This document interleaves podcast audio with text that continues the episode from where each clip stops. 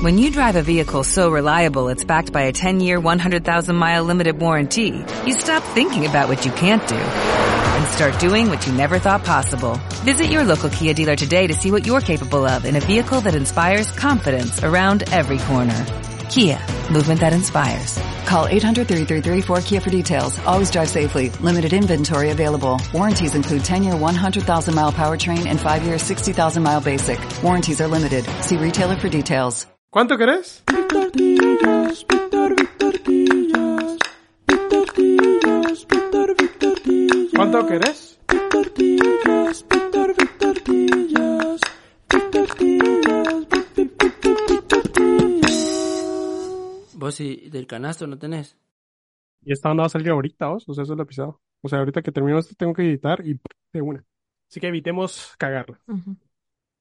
Bienvenidos, damas y caballeros, a un episodio más de su podcast favorito, Víctor Díaz. Hoy una semana más acá, Víctor Hernández con ustedes. Y acompañado de, también una vez más, en un episodio más. hola, Hoy. Presentate. Saluda. hola, ¿cómo están? ¿Cómo ha estado su semana? ¿Quieres que te confiese algo? Yo siempre en los episodios eh, que pasaban antes, antes de que tú aparecieras en este formato, en este tu, en este tu caso, eh, En este mi caso. yo siempre decía, me, me, me echaba el comentario de, no, que gracias a los que nos están escuchando, están subiendo, y realmente eran como que dos personas, los, o sea, subía de, de personas que lo están escuchando, y ahora que vos venís y traes todo tu ejército de gente que sí te quiere, no como a mí que no, eh, o sea, ya está subiendo bastante la gente que los escucha, y eso me tiene muy feliz, particularmente. Así que quiero agradecerte a ti, aquí eh, en público, por el cambio que estás haciendo. Y una vez eh, toda la gente se acostumbra a mi voz, pues vas a estar despedida, pero de momento, te agradezco mucho. Ok. Em, ¿qué tal tu semana? Estamos hoy en un episodio dominguero Episodio dominguero. Mi semana estuvo Ajá, difícil, semana yo complicada, pero, pero alegre. Lo que me mantuvo de pie es algo de lo que vamos a hablar hoy. Spoiler.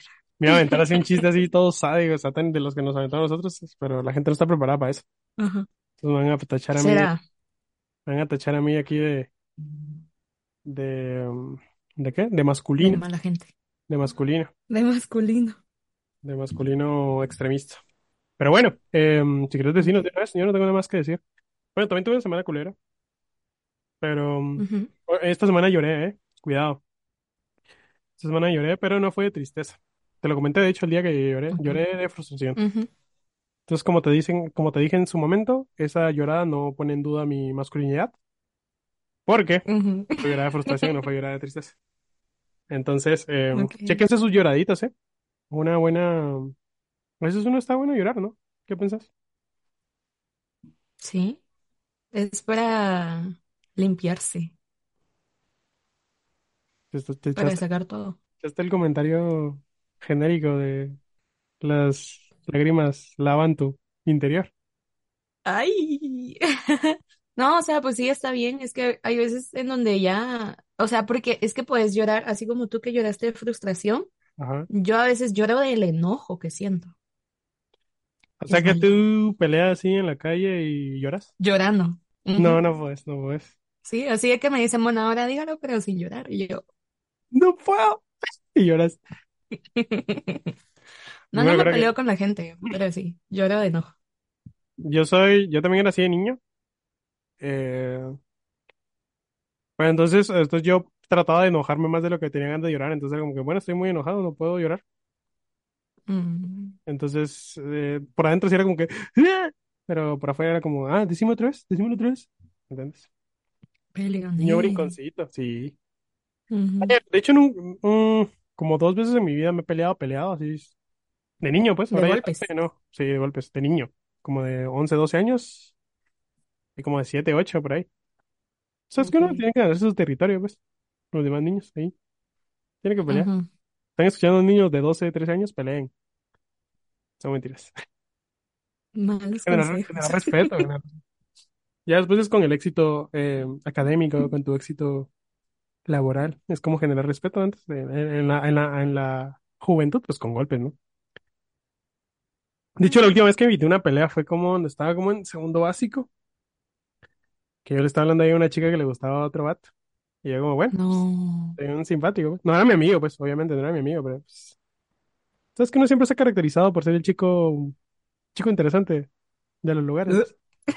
Entonces, eh, como que el chavo se enteró de que la yo le gustaba a la chava y pues siempre me confrontaba. Y yo como, "Ps, ¿te puedes hacer un lado, por favor? Voy a disfrutar de mi recreo. Porque uno siempre con el temple intacto va. Y No eso te es, creo es- nada. eso le genera mucho, mucho más furia a la persona que está eh, como que sedienta de pelea, porque es como de puta, ¿por qué no estás en mi mismo estado? Y yo como, bueno, pues porque yo soy inteligente. Desestabilización emocional se llama eso. Exacto. Pero bueno, esta semana, como tú decís, vamos a hablar de algo interesante, algo importante. Ujú. Entonces, eh, no sé si tú quieres introducir el tema, ya que tú eres una eh, intelectual, una estudiada sobre el tema y sobre la persona de la que hablaremos el día de hoy. Muchísimas gracias, Víctor. Vamos entonces con el tema de la semana, que es el nuevo álbum de Karol G. Mañana será bonito. De hecho, se podía intuir desde el título del episodio, ¿no? O sea, hoy será bonito. Yo creo que sí. Nosotros súper creativos siempre con, con los títulos de los episodios. ¿Episodio qué es? 71 ya, ¿eh? Cuidado. Qué 71, rápido. qué rápido. Llevamos como cinco episodios juntos, creo. Pero sí, se va a llamar eh, Mañana será bonito. Em, fue un álbum que escuchamos, eh, bueno, no sé si puedo hablar por ti, pero yo lo escuché hoy también una última vez para sentirme estudiado acerca de los temas Carlos Gilescos que em, se necesitan para este episodio. Entonces, tú quieres, tú que eres una fan, pues, o sea, alguien, una moto, uno, no, sos motomami, ¿sos qué? Una Eh, bichota. bichota. Soy una bichota motomami, aquí no hay pelea. Yo, las dos son mis No puede amigas. ser los dos, no puede ser los dos. Sí se puede, sí se No puede, puede ser los dos. sí se puede. No se fue, pero bueno, ya. Mira, ¿Cuál fue tu primera impresión? de, de bichotas y de motomamis, es decirte que tú no sos quien para decirme si puedo ser bichota o motomami o las dos. Yo soy un... ¿Sabes qué soy yo? machirulo. No, no soy machero, no soy machero. Soy... eh, ay, ¿cómo se llama? No, ya lo perdiste. ya lo Perdiste perdí, tu lo perdí. Voy a oportunidad. decir, lo voy a decir más adelante, lo voy a decir más adelante. Es que no supe cómo atraer mi idea, pero Ok, podemos continuar. ¿Cuál fue tu primera impresión del álbum cuando lo escuchaste? a ver. Fuiste la de las personas que se desveló, ¿no? Para escucharlo. No, no fui de las Ah, ok. personas que me des... No, es que, a ver, no me desvelé. si no, te- si no te desvelaras por escucharlo. ¿O crees que no te entendió? Eh, mira, ella sabe la relación que tenemos, yo la aprecio mucho Ajá. y ella sabe que tiene todo mi apoyo y ella entendió, Ah, porque sabe que soy, soy una persona perteneciente al proletariado que trabaja, Ok. entonces ella entiende. Ok, perfecto. No me desvelé para escucharlo, pero por el trabajo, Ajá. sí me, o sea, me tocaba levantarme temprano para, para ir a trabajar, entonces en lo que, ah, porque bueno, hablando de temas varios, ¿verdad? El tráfico GT. Yo no creo que la solución sea levantarme más temprano, llegar al trabajo y dormirme en el carro, pero me toca. Entonces, O sea que estás es que contribuyendo a la mala gestión vial, desvelando, o sea, madrugando para evitarlo. madrugando. Bueno, Pero yo digo, ni modo, me toca. ok. Entonces, eh, ajá, o sea, todos los días me levanto más temprano de lo que debería, pues, o de lo que podría. Y llego al trabajo y a veces me duermo, pero en esta ocasión, pues yo llegué y dije, voy a escuchar el álbum. Primera impresión, empiezo, yo dije, "Mm, don't worry, be happy. Yo, ok. Y me puse a llorar. Con la primera canción, lloré. Mientras me corre el Cora. Ujú. Ok. ¿Por qué? ¿Quieres explicarnos por qué lloraste? Lloré porque, a ver, es que mi, mi primera, primera impresión fue como, ay, ¿esto qué es? Como que escuché el sample y yo dije, "Mm, no sé si esto va, va a funcionar o no. Ujú. Pero después, ya escuchando la letra, yo dije, me pegó. O sea, cuando, cuando empieza a agradecer que sí, que su vida, que no sé qué, que sus hermanitos están bien, lloré. Me quebré. Ok.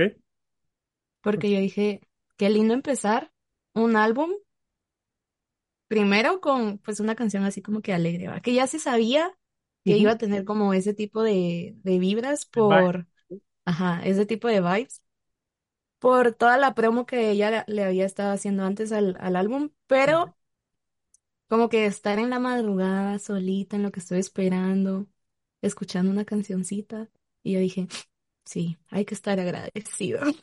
Pareció, ok, ok, Y esa fue mi primera impresión, o sea, sí me eché mi lagrimeo ahí con la primera. ok, perfecto. A ver tú. Bueno, yo no, tampoco me desvelé de escucharla porque no soy un, no soy un bichote, la verdad. No formo parte de ese gremio. Em, me he desvelado por muy, muy, muy pocos álbumes en la vida. Y todos los de Bad Bunny y posiblemente cuando salga Sayonara de nuestro amado, va- voy a desvelarme. Pero em, no me desvelé, lo- igual lo escuché el otro día. Lo estaba escuchando como a las 8 de la mañana. Me pareció muy bonita mientras me curé el cora, me, me gustó mucho. Pero de lo que, bueno, no, no quiero hablar como que de, de mi conclusión del álbum todavía, porque pues vamos a hablar como que, vamos a tratar de hablar como que de cada rola. Pero de, de mi, de mi primera impresión fue como de, no sé si se tardó mucho en sacar otro álbum o gastó muchas balas en el camino de que saliera, porque hay muchas rolas que habían salido. Eso no me gustó, porque es como de, estoy escuchando cosas nuevas, cool, cool, cool, cool, y de repente como que, pues esta mierda la escuché. Y o sea, no está mal, no está mal, ¿me entiendes? Porque eso me va a pasar con Sayonara, porque eh, Álvaro Díaz lleva sacando cuatro rolas del álbum. pero tal vez sí se lo critico un poco a la, a la magia de lo que tiene un álbum, porque es como de, yo vengo acá, obviamente, a escuchar como que una secuencia o por lo menos un disco conceptual, porque me gustan mucho los discos conceptuales. Particularmente no creo que este sea un disco conceptual, o sea, ah, pequeña conclusión ahí dura, eh, cuidado. Ok, ok. mi- mi- ah, pero dejando de lado de esa conversación que ya la vamos a tener. eh, fue como de, ¿por qué gastaste tantas balas? ¿Me entiendes? Porque imagínate, estábamos escuchando mientras me curo el Cora y es como de puta, algo que siga, me siga manteniendo en esa, en esa vibe y te tira por si volvemos de Romeo Santos. Es como de, no me puedes hacer esto, Karol G. Estoy llorando. No me puedes tirar y volvemos. Entonces, hubiera tenido mucho más sentido que hubiera salido mientras me curo el Cora y abajo hubiera salido como la de Mañana será bonito. Es como de puta, o sea, es el mismo vibe, ¿me entendés? Pero ella trató como de, te tiro algo que te debe llorar, luego bailamos y perreamos tiramos a Shakira que va a sacar 20, 30 mil canciones más para Piqué y luego sacamos Mañana será bonito, entonces no me gustó tanto. Pero aún así no le quita prestigio de que hubiera un montón de palos. O sea, el Ca- Cairo para mí es una rolona así satánica. O sea, de las mejores canciones que ha sacado Karol G. Pero no me gustó eso, que se gastaron muchas balas en el camino de- por la promoción y no pudo ser algo súper innovador, por ejemplo, para tus oídos en el proceso de escuchar. Ok. Estoy haciendo aquí un heterosexual cisgénero ahí poco atacante, pero sí me pareció como de... Dame la experiencia completa, ¿me entiendes? Ujú. No sé qué tan real sea, pero algo, o sea, esa es una crítica que yo se la había escuchado antes ya a Bad Bunny, por ejemplo, porque incluyó Calladita Ah, en sí, uno sí, de sí. sus álbumes. Le preguntaron por qué lo había incluido. Y hasta donde yo tenía entendido es que también influye como la cantidad de streamings que tienen los singles que después los incluyen en los discos, o sea, como que se suma ahí la cantidad de, de escuchas. No sé qué tan cierto sea. ¿Cómo así? Digamos, yo subí el Cairo. Bueno, es que el Cairo ahorita tiene 152 millones de escuchas. Y obviamente son rolas del Cairo, o sea, son reproducciones del Cairo de la, de la primera en el Ujú. lanzamiento. Y Entonces, también sirve para hacerlo que, relevante, ¿no? ajá, como que tu estrategia para que, para posicionar tu álbum desde que sale. Ok. Pero eh, justo Karol G sacó, yo lo vi en TikTok, que ella dijo, escuchen el álbum en el orden en el que está y les voy a, les voy a dar mi propio orden para que ustedes vean como que cómo va ahí la historia. ¿Quién dijo Y eso? ¿Karol G? ella, Ah, ok, G, ok. ajá. No sé por qué se me vino a la mente Rosalía. No, Ajá, entonces ella reorganizó las canciones para que sea como esta historia de, porque creo que en su lista empieza con amargura. Amargura es una gran rola. Para mí, mi, mi rola favorita del álbum, fuera del Cairo, que era las que, o sea, mi favorita de las nuevas que escuché en el álbum. Ajá. Porque tiene un detallito ahí al inicio impresionante. Y eso es muy Álvaro Díaz. O sea, yo hasta vi, hasta vi cuando, cuando lo escuché fue como, "Ah, aquí metió mano mi, mi Mi deudo. compa. No, no, no, no, él no metió mano allí.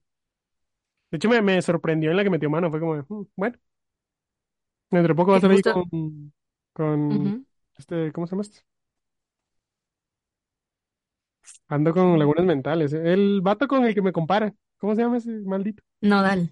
Nodal. Nodal. Ah, pues sí.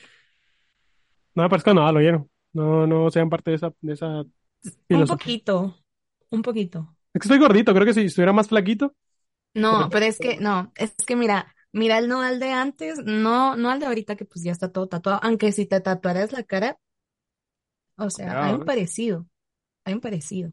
Ok. Ajá.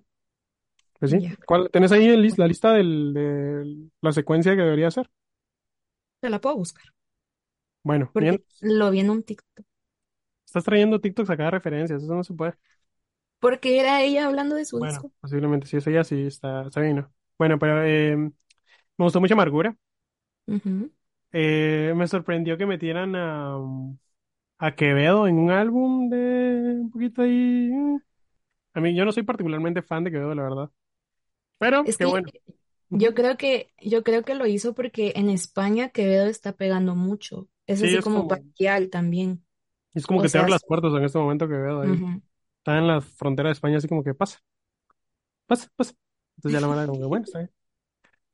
Me sorprendió mucho que estuviera Carla Morrison, porque la amo. Carla Morrison es top 3 de mis, de mis artistas femeninas favoritas. Eh, y me, me pareció muy linda. Y en una canción tan importante también. Pero ¿ya tienes ahí la lista? Ok. Ya, Tírala, tírala, a tírala. ver. El orden personal de Karol G. Primero, Amargura. Rolona. Ajá. Segundo, Gucci los paños. Ok, Tercero, Por si volvemos. ok. Cuarto, Mientras me curo del Cora. Ajá. Quinta, Besties. Ok. Sexta, Kármica. Ajá. Séptima, TQG. Ok. Octava, Gatúbela. Ajá. Novena, Provenza. Ajá. Décima, Ojos Ferrari. Ok. Onceava, Dañamos la amistad. Ok. Doceava, Cairo. Pues sigue tus, ga- tus gafitas y después. Estoy casi seguro. No, Carolina. Ok. Pero tú, Ok. y escuchaste final. Tus gafitas, Mercurio y mañana será bonito. Es que eso sí tiene sentido, porque es todo lo que pasó desde la relación de Anuel hasta que conocí a Faith, ¿no? Tiro aquí la primera, Ujú. no me importa. Faith y eso. Eso es obvio, ¿no? Es obvio. Es pendejo el que no, no haya, lo haya visto. Pero tiene sentido, porque es como toda la, la, el camino del, del héroe, pues. Es como de me duele, me duele, me duele, voy a ir mejorando y tengo un mejor, un mejor final ahora, tengo un- una mejor historia ahora. Allí tiene sentido, no entiendo por qué debió de ser como en el orden en el que está. Seguramente hay decisiones de disquera. Pero qué cagada, porque yo tenía la esperanza de que el género urbano ya había adoptado esta historia narrativa del álbum, de escuchar álbumes, escuchar álbumes. Y es algo que tiene el, el disco de Felicilandia de, de Álvaro Díaz. En una, en una vez le preguntan como que cuál es el concepto detrás del álbum y él dice, es un, es un lugar feliz para los niños tristes. Y me dio mucho, fue como muy puta, o sea, te amo, porque es exactamente eso, es un lugar en el que tiene, tiene como muchas letras muy densas, porque es como de, de Babycita, eh, online, eh, Close Friends, o sea, son como que son, es como, el álbum es como toda una, toda una catarsis justo de, de lo, de lo que significa el terminar una relación y el cuestionarte un montón de cosas hacia tu pareja y hacia lo que le fue la relación. Entonces me gustó mucho porque es como, puta, esta onda tiene sentido, o sea, el- el- la, la, la línea como que temporal del álbum tiene mucho sentido y me, me gustó mucho y es por eso que sentí como que el álbum, el género urbano ya iba tomando como que estos vestigios o estas peculiaridades, pero eh, pues tal vez, o sea, no fue culpa de, de Carlos, tal vez obviamente como ella dice, como que esta es mi, mi, mi línea secuencial, tal vez es, es algo que sobrepasa su, su artisticidad o su intención artística. Yo creo que al rato y la decisión fue como para mostrar el contraste, porque o sea, si tenés una canción así como que alegre, una triste, una alegre, una triste. Y siento que al, o sea, yo no sé, va, esa decisión, no me la consultó. Pero como que el tener ese contraste entre el tipo de las canciones, los géneros incluso, como que, o sea, es como cuando tú te, te bañas Con, a ver, hace frío y tú te bañas con agua muy caliente, al salir vas a sentir más frío. Ah, ya te caché. O sea, como que Como que, identificar las sensaciones a partir de, eh, como que vivir la, la sensación contraria, ¿no? Y darle más, mucho más sentido. Pero sí, es como siento, una, ajá, bueno. siento que por ahí podría ser, o sea, tal vez y no, tal vez y En, no, en esa tal lista vez yo de, me lo estoy en esa lista de Karol G hay, hay secuencia, hay una línea secuencial en la que dos canciones que habían salido se, se juntan, ¿o no? No. Yo creo que no, porque hay, hay unas que están en medio. Ah, ok, ok. Ujú. Bueno, qué raro, la verdad. Pero, Aparte, aparte que según una entrevista que le hicieron para el New York Times, ella había escrito 60 canciones para su disco. O sea, tenía 60 canciones listas y dijo, bueno, a escoger y escogió 17 de esas 60 que tenía. Qué bueno que ya están volviendo los álbumes con muchas canciones. 17 se me hace un número muy cool. Porque eh, habíamos, habíamos llegado como que a, un- a una etapa musical en la que eran 12 rolas para un álbum. Y ahorita con estas que se están creciendo, igual el de Bad Bunny con el de, el de, el de ¿cómo se llama el, álbum- el último álbum de Bad Bunny? Se llama Un verano sin ti. sin ti. Eh, tiene varias rolas, no, no, no estoy al tanto en este momento de cuántas canciones tiene ese álbum, pero seguro son varias. A ver, lo tengo acá. Tiene 23 canciones, imagínate, o sea, es. Son, es una hora 21 minutos. El de Ujú, Karol son como 52 minutos, si no recuerdo mal. Y eh, qué cool, porque es como de... Sí, eh, o sea, un verano sin ti es como esa sensación o esa línea secuencial, tal vez porque Bad Bunny tiene como más libertad creativa, tal vez por la posición en la que está, pero sí Puede es como una línea eh, secuencial cool. Y tiene sentido que Calladita haya estado porque también forma parte como que de este vibe y, y es como, ella es Calladita, pues, ¿me entiendes? Ujú, ujú, Entonces me dio mucho gusto, la verdad particularmente me, me gustó, o sea, tiene buenas canciones, tiene un concepto detrás, obviamente va como que relacionada con esta, con esta descensa, descen, no, como, no, no, como, este descenso, perdón, del ujú. artista hacia una relación con la que tuvo y ahora un nuevo despertar en el amor, y me gusta mucho. Em, me gustó mucho tus gafitas, o sea, no sé si, ojalá que se casen ellos dos porque si no, no va a dejar de tener sentido, pero imagínate que duren dos meses y es como, mierda, esta rola salió y yo la escribí para él y puta, ya no, No, pero sería, o sea, sería muy similar a cuando salió, cuando salió pública la relación de Karol G y Anuel con Secreto. Dijeron, ay, sí, ellos juntos por siempre y no llega hasta allí mi conocimiento. te falta historia, te falta Me chisme, te faltó, falta, ujú, te faltó. Malo para, para el chiste. Romeo Santos, Rolona. Cuidado, eh. Rolona. Sí, Sech, Rolona. Carla Morrison, Rolona, estamos acá. La amamos. 100%, sí. Carla Morrison, estás invitada aquí, bueno, quieras. Estás escuchando porque me, me contó un día que le gustaba. Estás invitada. Sostengo mi postura de que la, la canción, antes de escucharla, la de Shakira iba a ser mala y sigue siendo mala para mí en este momento. No puede ser Shakira y seguir cansan- sacando canciones así. O sea, ya, ¿cuántas canciones? Tal vez estoy siendo muy heterosexual, cisgénero en este momento, machito. Pero es como de, ya. O sea, Shakira sos mucho más que esto. Y Sí, Piqué, pu- o sea, Piqué es un imbécil. ¿Por qué le siguen sacando canciones a Piqué? No se puede. Y habla, ya como que toda una conversación así de monetizar tu dolor y todo esto, pero es como de, no estás allí, ¿me entiendes? Estás en otro nivel. O sea, puedes hacer cosas mucho más, mucho mejores, mucho más cool. Entonces, eh, estaremos en espera de la siguiente canción de Shakira dedicada a Piqué. Pero de momento, mala, mala. ¿A vos qué te pareció? Vi muchas chavas que lo estaban compartiendo y como, bueno, está bien. mm, es que, a ver, a comparación de las demás del disco, no fue mi favorita. Y, o sea, sí era una, una colaboración que yo dije, ay, pues qué bueno, o sea, ambas colombianas y sí, Pero lo no, pero decime si no pensaste en Pero, sería desde que salió que iba a ser una conversación. Una, ¿una qué? Una, sí, una, ¿qué tipo de rol? O sea, sabía qué tipo de rol iba a ser antes de que saliera. ah, sí, es, es, sí, eso se sabía. Y ojo, y no le hace daño, sabía. no le hace daño al álbum, porque obviamente dentro de la línea secuencial tiene sentido que una rola que sí esté allí, pero es como de, obviamente tenía que ser con Shakira, pues, pero sabemos por qué fue con Shakira, o sea, fue como de, ya, Shakira ya, siéntate. No, y aparentemente en, en esta entrevista que te digo para el New York Times, Karol G le había mandado varias canciones a Shakira. Y Shakira al escuchar esa dijo, mira, escribiste la manera en cómo me siento. Hagámoslo.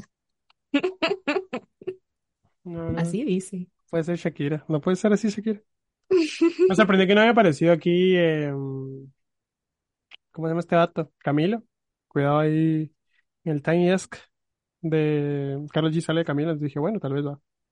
Pero pues Camilo está ahí engavetado, esperando que, que todo el mundo deje sacar rolas. Yo siento que varios álbumes que están saliendo ahorita retrasaron mucho esa llamada de, de, de Álvaro Díaz. ¿Tú crees? Sí, porque es como mucha música, o sea, este fin de semana que salió la canción de, de Karol G salió un vergazo de música, salió una colaboración de Gorillaz y Bad, y Bad Bunny, que en mi parecer no fue como lo que esperaba, pero está cool. Em, ¿qué otra? ¿Qué The? Weeknd y Ariana The Grande. Weeknd era grande. O sea, es mucha, mucha, mucha música, es demasiado. Y pues bueno, ya cambiando un poco de tema, ya no sé si tenés algo más que agregar del álbum de Karol G, porque también vamos a hablar de otras cosas en este episodio. Eh, lo interesante de las colaboraciones que tuvo y gente que metió su manita ahí en, en escribir las canciones y en producirlas, porque está, o sea, no solo está nuestro queri- queridísimo Álvaro Díaz, sino que también está Phineas, el hermano de Billie Eilish, Mm, lo que me pareció súper interesante. la Billie haciendo de las suyas, ¿va? Bueno, el hermano de la Billie haciendo de las suyas. Ujú, ¿Sabes qué me gustó? Bueno, cambiando ya de tema, vamos a hablar como que del estado actual de la música. Yo ujú. cuando escuché Motomami, para mí fue como muy cool y Motomami Plus, cuando sacó la, la versión extendida, fue también mucho más cool. Pero hay algo, hay algo que, que también fue como un, un signo o una señal de que la gente empezó a escuchar más álbumes. Y es en la última rola en la que Rosalía dice como que gracias por escuchar mi álbum. Fue como muy cool, fue cuando estás escuchando, fue como, ay, de nada, gracias. ¿Me ¿Entendés? Fue como demasiado cool. Y, y ahí fue donde nació la, la idea que te dije una vez, que esta idea está patentizada, ¿oyeron? Para las personas que están escuchando, de sacar un La vas a compartir, Sí, la no me importa, no me importa. Yo vine aquí a darle conocimiento al mundo. Yo vine aquí a cambiarlo. Entonces les ok. voy a dar la idea ahí. Y cuando Que quede salga, fechado. Quede fechado aquí de que yo fui el primero que lo ideó. Estaba pensando, un día estamos hablando con Nadie y le dije, yo voy a sacar un álbum y en la última rola voy a meter las otras, las otras 16 rolas seguidas para que la verdad tengan que escuchar todo el álbum otra vez y que la última canción tenga más sentido todavía. Entonces, obviamente estoy trabajando allí. No estoy trabajando en nada, no, no, no estoy mintiendo, pero me gustaría hacer eso en algún momento. Me gustaría mucho escribir una, una obra o un, o un libro o una historia ahí que se convierta en una, una película.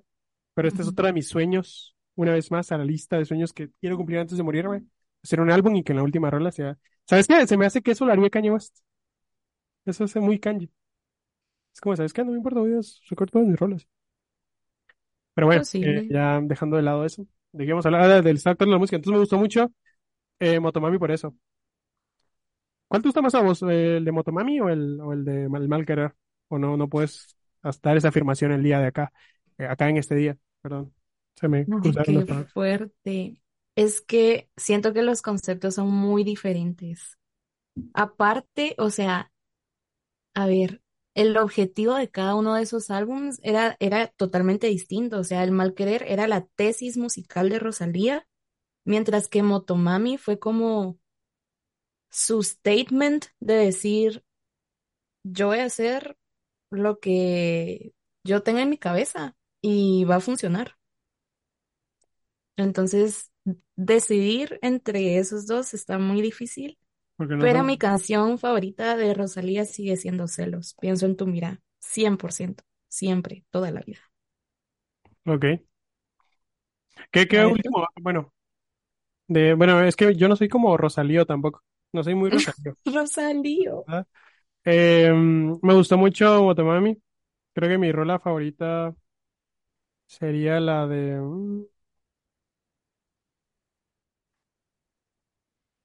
Difícil. Difícil, es que no, no los tengo todos en mente, voy a buscarlo. Pero mientras, eh, yo no he terminado de escuchar Mal Querer completo, completo, completo. ¿Qué? Perdón, perdona, perdona. Todo mal. No es que Va, sea y ese caliente. sí es, y Sí, no ese no sí es un álbum conceptual que lo tenés que escuchar todo, Ah, orden. Bizcochito, Bizcochito es mi favorito. Ok, Bizcochito o... La Fama también me gustó mucho. ok, Buena rola, buena rola. Em, creo que es Chicken Teriyaki también divina, ¿no? O sea, la grita, ok. A mí me encanta Sakura. también buena. La Fama también, la Fama ahí, escuchar ahí acá al, al The Weeknd Al The Weeknd. cantando, cantando No, a mí me encanta Sakura y una, así un story time súper cortito. Yo fui a ver a Rosalía en diciembre a Londres, un show tremendo. Y justamente de antes, no, creo que fue después de que ella cantara Sakura, había una persona en hasta adelante que le había llega- le había llevado un regalo. Entonces ella tiene estos espacios en, en sus conciertos en donde interactúa un poquito con el público y leyó lo que, o sea, esta persona llevaba como un letrero o algo y, y le decían así como, le habían quoteado una parte de la canción que dice, eh, Flor de Sakura, ser una, ser una popstar nunca te dura. Y ella se había quedado con cara de, ¿qué está pasando, verdad? ¿Por qué me lo están diciendo? Y entonces, ajá, y así como, ¿qué me están diciendo? Y la persona después le había dicho em, que la flor de Sakura no, pues, ajá, o sea, que no, no dura, ¿verdad? Pero que le habían llevado un arbolito de Sakura de Lego para que su fama le durara por siempre. Fue un momento muy lindo. ¿Y cómo reaccionó ella? Eh, casi se pone a llorar, o sea, súper agradecida a ella, que qué lindo, que no sé qué, y que sí, que te amo, que bla, bla, bla, y así. Rosalía, cuidado ahí, top 3 artistas más como humanas, ¿no? O será que, bueno, y tal vez, chance igual también ser humano está de moda en los artistas, ¿no? Por eso que cuando Yo Bad diría Bunny que sí. ¿no? la cagó Bad Bunny con, tirando el celular allí de la chica, fue como de, ah, te odiamos ahora. Pues por eso, porque todo el momento estaba como una, como una aura de dar a entender de que era muy buena persona. Y de hecho, justo lo habla em, esta persona, ¿cómo se llama? Ah, yo aquí vengo a recordarme muchas ideas. Este, mierda, con, con el que cantó La Yampa. ¿Cómo se llama? ¿La de qué? Arcángel. Puta, qué, qué asco Arcángel, ajá. en mi mente. ¿eh? Arcángel justo habla en una entrevista de que Bad Bunny puso ser humilde y bueno de moda en el género urbano. Entonces, justo este tipo de eventos en los que pues la cagó van en contra de toda la narrativa que ha tratado de eh, como que generar y de, de potenciar. Entonces es como de, ah, bueno, eso es una mierda, entonces solo estoy tratando de- de engañarnos. Entonces creo que por eso fue tan mediático ese, ese error, porque iba en contra de toda la narrativa que estaba tratando de inculcar, ¿no? Y es que yo creo que, o sea, aparte de lo musical, hoy en día valoramos también mucho como qué nos trae la persona o el artista a la mesa en cuanto a, a su forma de ser, las cosas que hace, el discurso que promueve incluso, y que es algo, por ejemplo, que yo he visto un montón en, en Young Miko, por ejemplo, que es esta chava puertorriqueña que ahorita está creciendo un montón porque es una de las pocas, una cantadita ahí de, de su parte. no, no me voy, a- no voy a cantar una canción de Young Miko en tu podcast, A mí no me gusta John Mico, la Mm, pero es esta, es este exponente de, de la comunidad LG LGBT. Entonces, en el género urbano, entonces tú decís como, "Mm", o sea, lo que trae es valioso no solo en, en el sentido musical, sino en que también, o sea, ella se identifica como lesbiana y tener también a un representante, o sea, es súper importante. Y justo va en contra de todo esto, pues sí es algo súper innovador, ¿no? O sea, no digo, no, pero por lo menos innovador, porque a mí no me gusta, pero bueno, tal vez me guste en el futuro, ¿no? Pero de momento no, no me gusta. pero sí innovador. Y sí, y con lo que decías de, de toda esta como que oleada de cosas contextuales que ahora trae un artista, yo estoy seguro que el, el 50% de lo que me gusta de Álvaro Díaz es su forma de ser, pues. El hecho de que a veces haga lives y en los lives como que muestre partes de sus canciones en las que solo estamos 2.000 personas, porque de esa cantidad son los lives de Álvaro Díaz, 2.800, 3.000, 4.000 Ujú. personas. Es como muy, bueno, ahorita tal vez se vuelve ya como más mainstream por toda esta participación en los premios Lo Nuestro y todo esto, que me alegra mucho por él, porque lo, lo merece. Pero sí era como esta onda de, estamos con alguien muy crack, aquí nosotros 2.000 escuchándolo, eh, viendo que afuera nadie lo conoce y lo hace como más íntimo. Es como esta, esta música es para nosotros, ¿me entiendes? Y pues por eso que también me gusta mucho, mucho, porque era, era, en su parte eso, también es como un súper artista, es un maldito escribiendo y, lo, lo bueno y lo cool que del mainstream ya se están dando cuenta de esto, es bien, bien pelado. Eh, igual él, él como que se subió a la ola mucho antes, la ola musical actual, él se subió mucho antes. Entonces ya ves como muchas más referencias musicales, eh, las letras son como que mucho más trabajadas y no sé, como que me gusta mucho por eso. Y es como todo contextual, porque no, no solamente es las canciones, sino también todo lo que trae el artista debajo de la manga al momento de ser un artista. Entonces creo que, que está bien cool el estado actual de la música porque estamos migrando a mucho más de eso.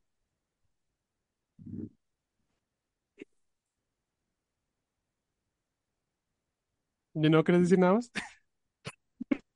Pues es que, o Eso, sea, tú, tú lo explicaste súper bien, lo del contexto y todo. O sea, es también parte del por qué las referencias han ido agarrando valor también, porque, o sea, los mismos artistas saben que no son eventos o no son productos artísticos aislados, sino que entre todos van como que conectándose y a mí me parece que eso es algo súper cool, o sea, y viene desde la parte técnica, como los samples que usan en, en los beats y todo, hasta referencias claras o implícitas en las letras de las canciones.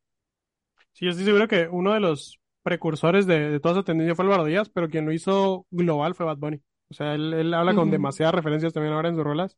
Y de hecho, una, una, tal vez una herramienta que pueda recomendar acá, para la gente friki como yo que le gusta mucho las referencias de la música, y creo que a ti también, es esta página de Genius en los que los propios artistas hablan del por qué sus barras son así o por qué ah, dijeron esto en este lugar. Una de las personas que más tiene referencias obviamente es Bad Bunny, Álvaro Díaz también tiene demasiadas referencias.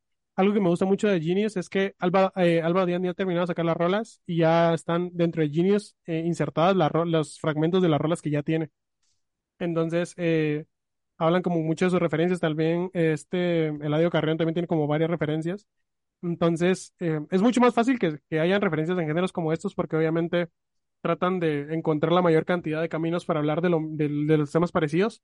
Y tal vez a veces en las baladas románticas, pues solo hay una forma de decir te amo y que englobe tantas cosas, pero en, en el género urbano hay como que esta flexibilidad de tratar de decir cosas o de asimilar situaciones con eventos deportivos. Por ejemplo, la yampa es un tiro que hace un, un jugador de básquetbol particular. eh, entonces, son como muchas cosas eh, bien interesantes y si les interesan como que todos estos tipos de, de eventos o de, de como que ser picky con la música, pueden usar Genius ahí y ver.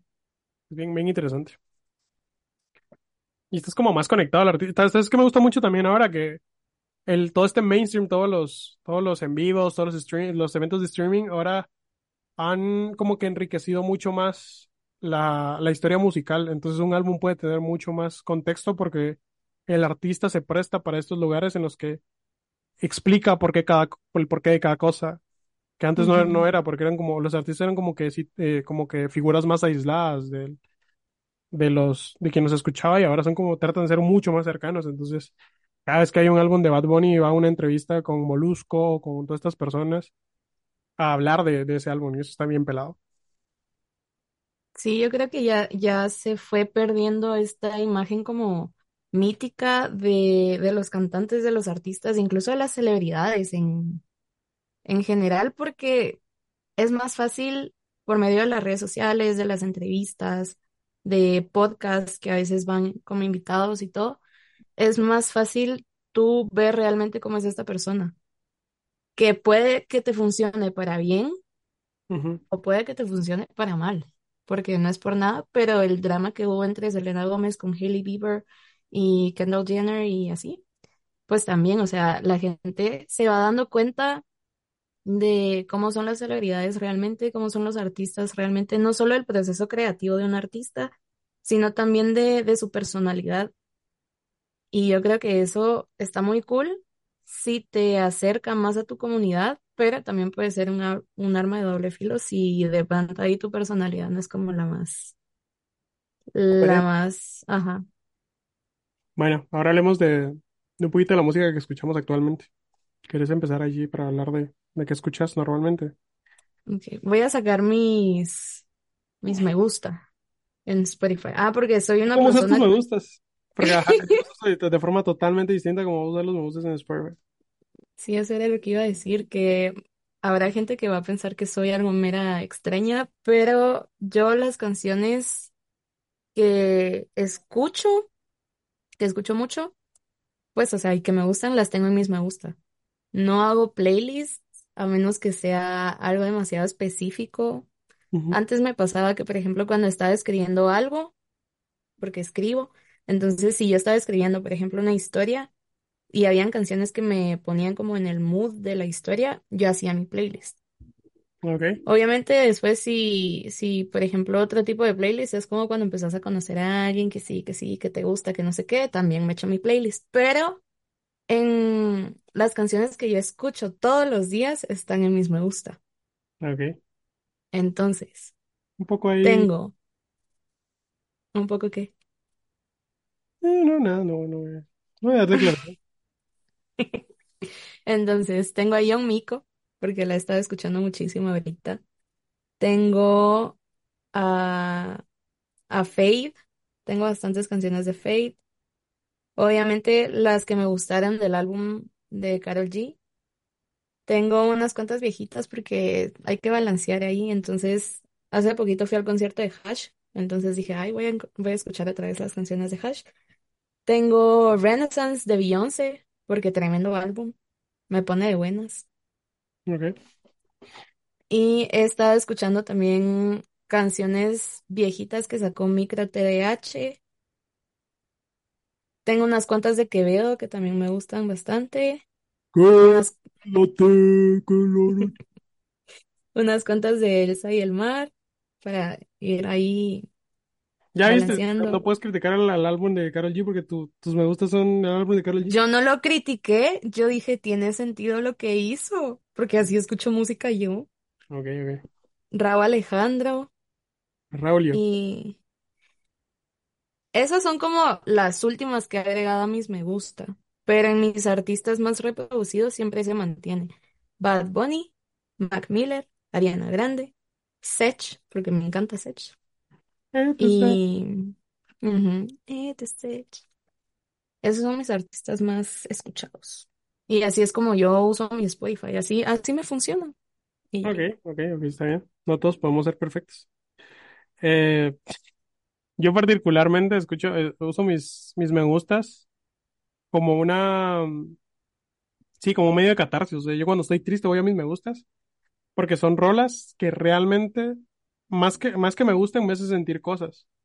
Pero así cosas sádicas, o sea, cosas de que o me pongo a escucharlas y casi lloro. Entonces hay como muchas canciones que tal vez no pueden tener como que una congruencia musical, pero sí una congruencia sentimental. Entonces tengo, de ver, de las últimas que agregué, una de Todo Bien de Álvaro Díaz de los primeros álbumes, que para mí es muy importante esa rola. Eh, Come Me Out de Kendrick Lamar, Rolona, ok, Palo. Tengo em, N95 de Kendrick Lamar también. Tengo varias, tengo varias de los Arctic Monkeys también, tengo de Mac Miller.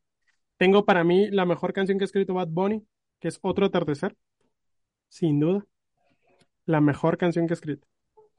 Te lo dejo, no me importa si piensas lo mismo que yo, pero para mí la mejor rola del mundo.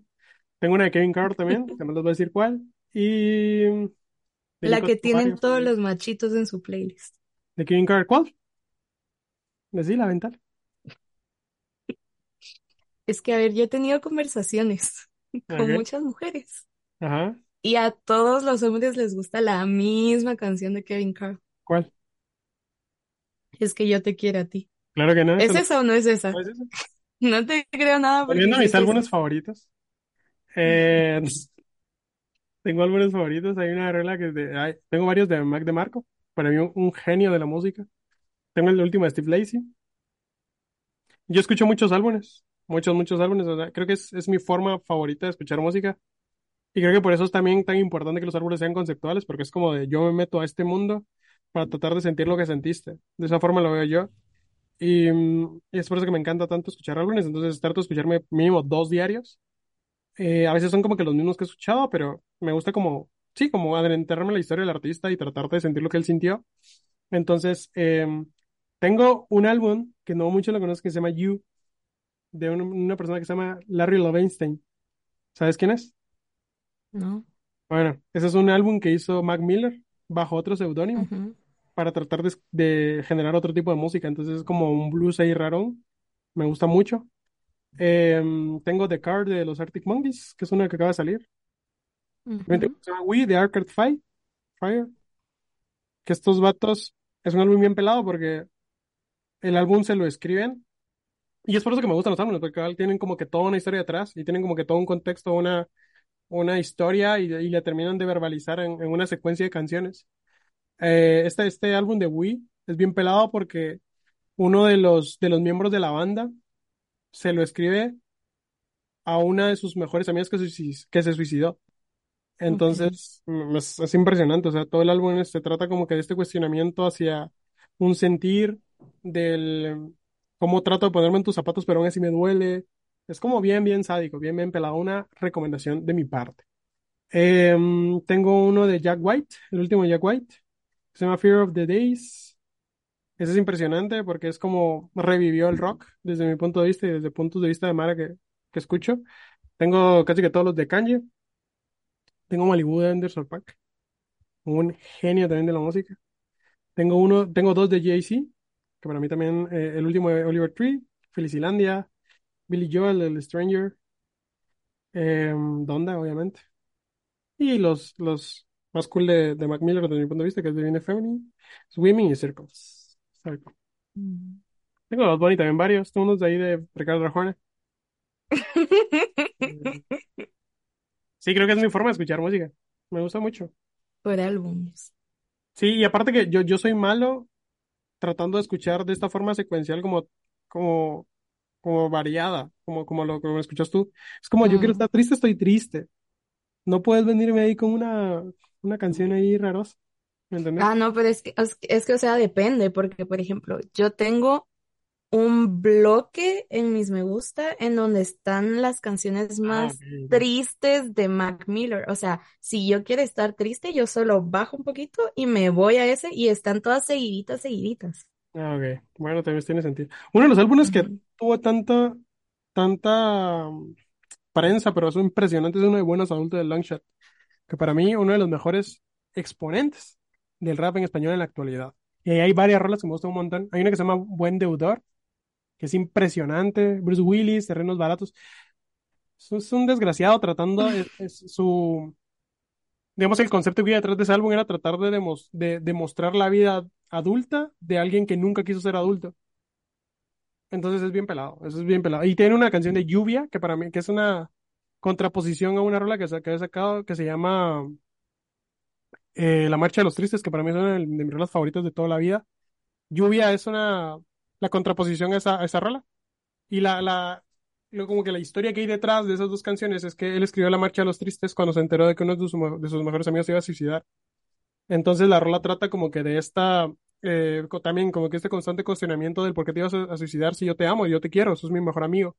Y una de las, de las frases como más importantes que dice en la rola es, el mundo no va a ser un mejor lugar sin ti. Y, y termina con una, con, como que con el estribillo que dice, todo va a estar bien, todo va a estar bien, todo va a estar bien, todo va a estar bien. Y luego, años después, saca esta otra rola que se llama Lluvia, que es cómo se sentía el amigo. Entonces tiene la perspectiva de él como figura de amistad hacia lo que representa para él que su amigo muera, y la otra contraparte es lo que sintió el amigo a tratar de decidir suicidarse. Entonces es impresionante. Y termina con un estribillo que dice todo va a estar mal, todo va a estar mal. Entonces es como esta conversación entre dos canciones que hablan sobre la misma problemática, pero de distintos puntos de vista. Entonces es impresionante. Iba a eruptar y no erupté por respeto a ustedes. Pero bueno, Eh, creo que eso es lo que estamos escuchando actualmente, ¿no? Y ahora para cambiar Sí. un poco de tema ya, para ir dentro de los últimos puntos del episodio de hoy, porque hoy ya está bastante largo, creo, o esa percepción me da, que llevamos como varios tiempo hablando, Ujú. es de la importancia de la que la música tiene en nuestras vidas, que creo que ya, ya hablamos como de, del cómo escuchamos música, de qué metodologías usamos, del cómo nos gusta escuchar música, pero de qué forma forma parte de la música, valga la redundancia, en tu vida, o sea, qué, qué papel juega en, en en tu vida la música. Aparte del, del factor este que tiene para ponerte o cambiar tu estado de ánimo, yo creo que la música en mi vida es como, a ver, pues es que es otro, otro de los siete artes, ¿no? Entonces, es este tipo de arte que combina la parte de las palabras con los instrumentos y yo admiro muchísimo eso. Entonces, me gusta mucho, o sea, la música representa para mí, podría ser que un escape o una extensión de lo que siento, porque busco canciones que puedan explicar lo que estoy sintiendo o que me permitan seguir como en cierto estado de ánimo.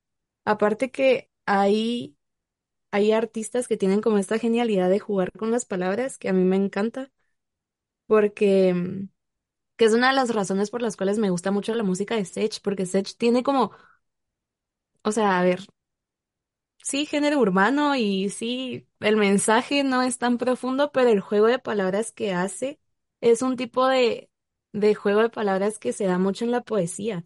Entonces yo relaciono mucho la música con la poesía y eso me gusta.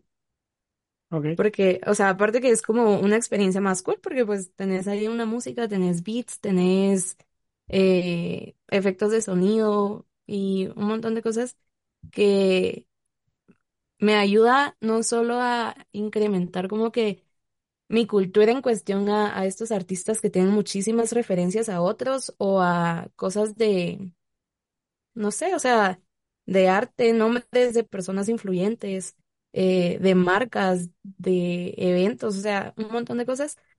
Y también el hecho de que, o sea, aparte de que me hacen sentir más culta, es, es un momento en donde yo digo, me voy a concentrar en lo que estoy escuchando. Si, por ejemplo, voy manejando, puedo cambiar mi estado de ánimo rapidito, me puedo poner de, de buenas y yo digo, ay, sí, mañana será bonito. De hecho, justo que, no te quería interrumpir, pero en la rola que sacó Karol G con, con Sech, propiamente, Ujú, ahí, el- al principio dice algo bien cool que, o sea, no es, no es la máxima genialidad literaria que se pueda, pero él dice, em, prohíben manejar borracho, no por lo que pueda suceder, sino que por, por evitar llegar a la casa de la persona con la que recuerdas, ¿no? Fue ahí como que, ah, bueno, ujú, te la lanzaste, Sech, ahí te la doy. Entonces, eh, estuvo cool, ¿no? Estuvo pelado. Sí, ajá, a mí me encanta porque en casi todas sus canciones lo hace, o sea, tiene como estas, como que tú decís, ay, va por un lado, pero después te saca así como que otra idea y es como se relacionan y tienen sentido y no sé, se me hace como bien gracioso y aparte se me hace súper creativo. Se Mis te hace aplausos. creativito, Sí, creativín. Bueno, qué ujú, pelado, qué bonita forma de ver la música. Yo también la veo como un, como un medio para sentir cosas, para verbalizar cosas que no puedo sacar, pero también la, la uso como, como compañía, no necesariamente como con lo que me hace sentir. Yo normalmente, yo, yo esta, esta frase la he citado diez mil veces en el podcast y la voy a seguir citando porque me gustó mucho. Pero hay una entrevista que le hicieron a José Madero, que era este miembro de, de Panda, y él decía la música para personas felices debería dejar de existir porque ellos no merecen acompañamiento, solamente las personas tristes. Y mm, me hizo mucho sentido, entonces yo, yo uso ahora la música como ese medio para sentir lo que quiero sentir y dejar de sentir lo que quiero dejar de sentir. Entonces, no sé, hay un día malo que normalmente los tengo y es como de, bueno, esto solo lo puede hacer, puede mejorar la música, entonces me pongo a escuchar salsa o merengue o bachata, cosas como estas que es como te hacen bailar casi involuntariamente porque vienen tu, en tu humanidad Romeo Santos. Entonces, eh, como que, como que cambian drásticamente tu forma de, de ver una situación o estar en una situación como tal. Entonces sí la utilizo como que este medio, pero cuando tengo el espacio para sentir cosas, es como de, bueno, Billy Joel, ah, mm, haceme desgracia, Mac de Marco, matame, o sea, son como, déjame sentir lo que vos sentías, déjame sentir lo mío sobre lo que tú sentiste. Entonces, es como que ese instrumento de, o este amigo fiel real que te va a decir lo que quieres escuchar, pero solamente cuando querrás sentir lo que quieres sentir. O sea, es, es como, no sé, como que esa figura lo veo yo en mi vida. Eh, constantemente trato de escuchar cosas nuevas. Soy como muy explorador, pero me, me gusta mucho explorar con álbumes. Entonces, no sé, estoy como que en un, en Spotify también uso como que estos, estas selecciones que hacen con relación a tus gustos y me gusta allí descubrir nuevos artistas. Entonces, generalmente así es como escucho música y ese papel tienen en mi vida. No sé si quieres agregar algo más al episodio. El día de hoy creo que estuvo muy entretenido, muy, muy, muy de platica, platicadito. Estuvo interesante. No, justamente eh, yo también iba a, a decir como que, que escuchen nuevos artistas y... Pero es que yo tengo un conflicto porque yo digo, a veces me gusta mucho un artista que no mucha gente conoce y yo digo, me lo quiero quedar para mí, pero al mismo tiempo me gustaría que más gente lo escuchara. Y, no sé. eso es egoísta musicalmente, eh, Cuidado. No, no soy egoísta musicalmente. Yo sí, yo, yo veo, yo veo la vida así desde el punto de vista del otro contenido que consumo. Digamos, yo, yo, yo no es, no es, no es primera vez que lo digo, pero yo escucho mucho Escuela de Nada y es que era como que un espacio muy íntimo para mí. Entonces, el recomendarles es como de a la mierda de no va a ser tan especial. Porque ya no te sentís como que único, ¿me entendés? Escuchando esas cosas, pero obviamente tenés que recomendarlo porque es muy bueno y te gusta, pero a veces sí es como de yo quisiera quedarme con esto para siempre. Porque forman como que una relación muy íntima. Entonces sí como que provoca, no sé, como raro, ¿no? No sé si te sentís así tú. Sí, ajá, justo así. Pero yo creo que también vale la pena, o sea, porque lo veo del, del punto de vista del artista o del creador de contenido, y yo digo, vale la pena que se reconozca todo el trabajo que están haciendo y que más personas los escuchen. Así que si como, tienen, si tienen nueva música o nuevos artistas, mándenme ahí sus recomendaciones. eh, a mí no me las mandan.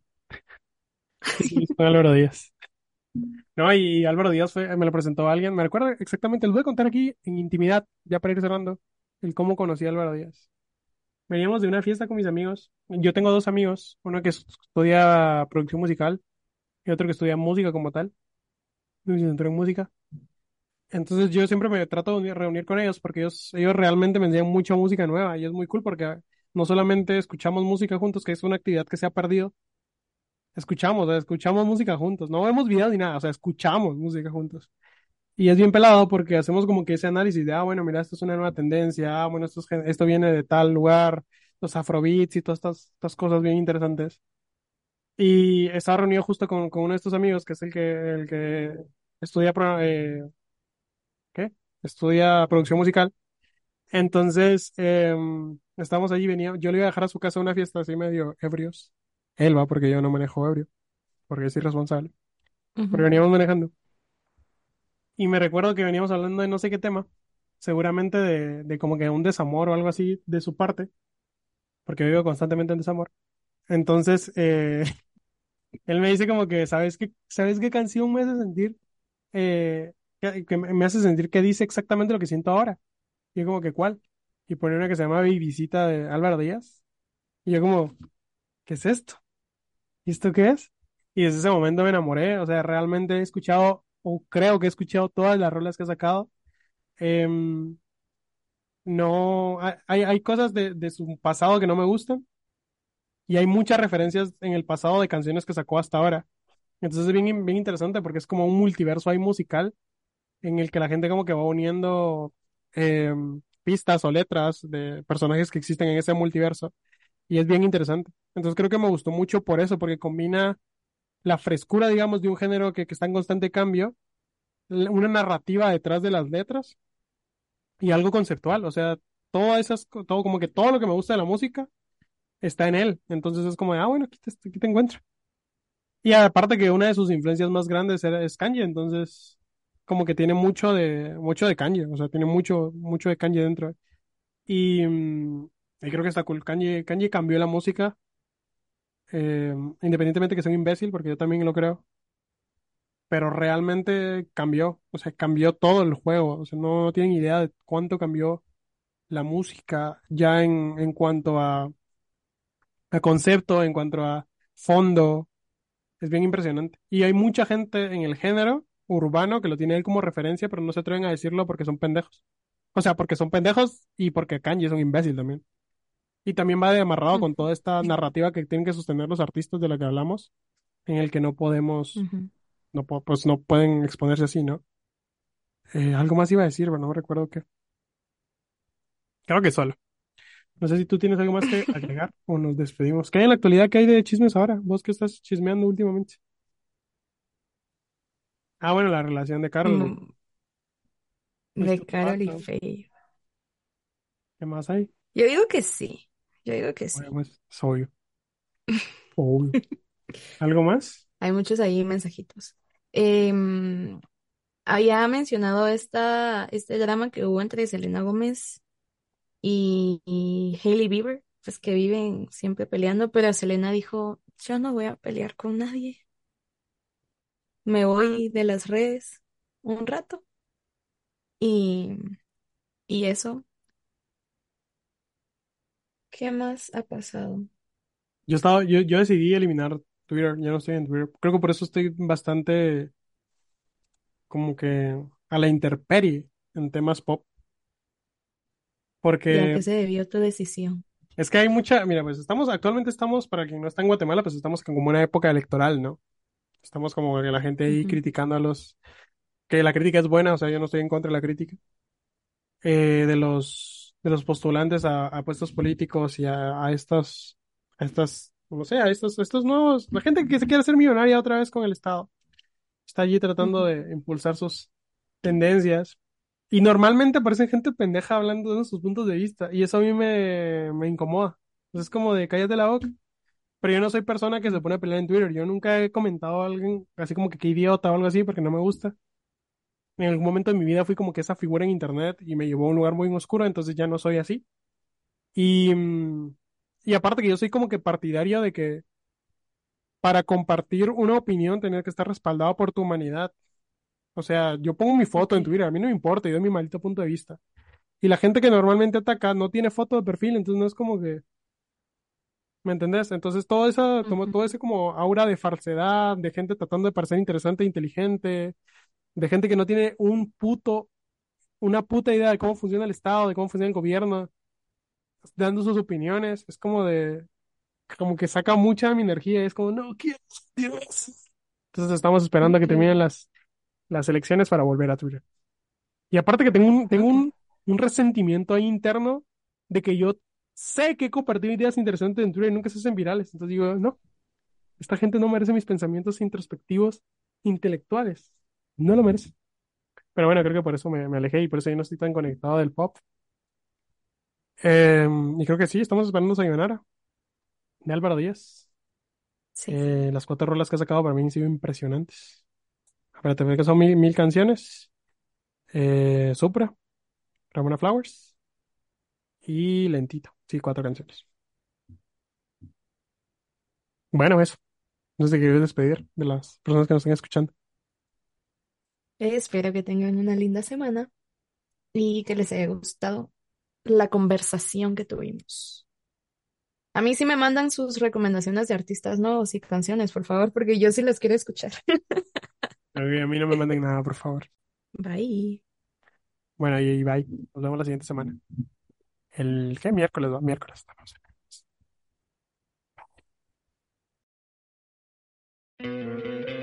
¿No te encantaría tener 100 dólares extra en tu bolsillo? Haz que un experto bilingüe de TurboTax declare tus impuestos para el 31 de marzo y obtén 100 dólares de vuelta al instante. Porque no importa cuáles hayan sido tus logros del año pasado, TurboTax hace que cuenten. Obtén 100 dólares de vuelta y tus impuestos con 100% de precisión. Solo con Intuit TurboTax. Debes declarar para el 31 de marzo. Crédito solo aplicable al costo de la presentación federal con TurboTax Full Service. Oferta sujeta a cambios o cancelación en cualquier momento.